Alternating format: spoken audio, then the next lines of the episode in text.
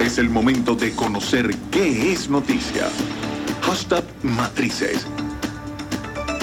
A esta hora, amigos de radio de las redes sociales, vamos a chequear cuáles son las principales informaciones del ámbito de la economía. El nacional, la economía china vuelve a crecer tras la crisis del COVID-19.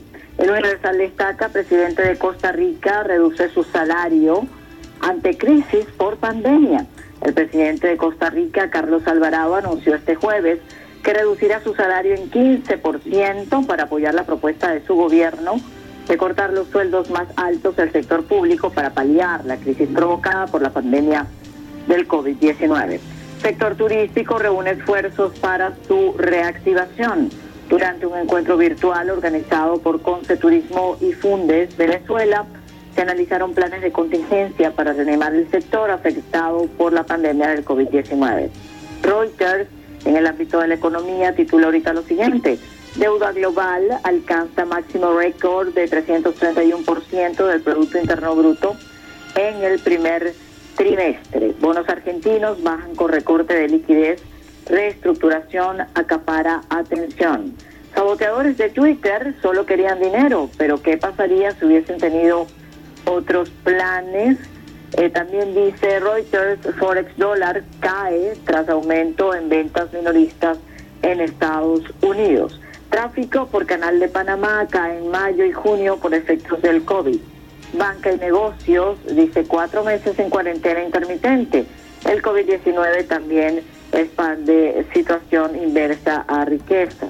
Transportistas no cuentan con los insumos necesarios para protegerse ante el COVID. Este mismo medio destaca que caen los precios del petróleo por anuncio del aumento de la producción de la Organización de Países Exportadores de Petróleo.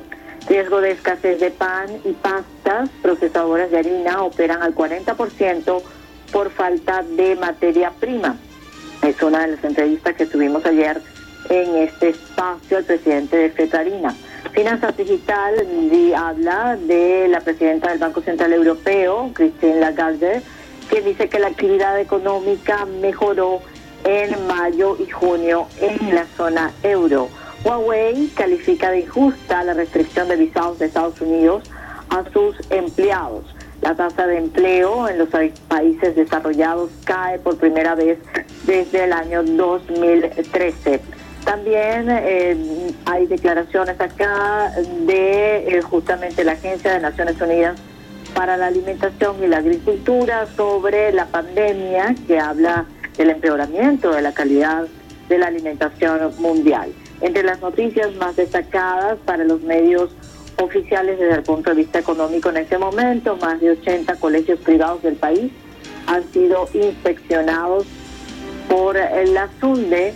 Gerson Hernández dice que crecimiento de emprendimiento es ejemplo de la capacidad de los venezolanos para enfrentar las adversidades.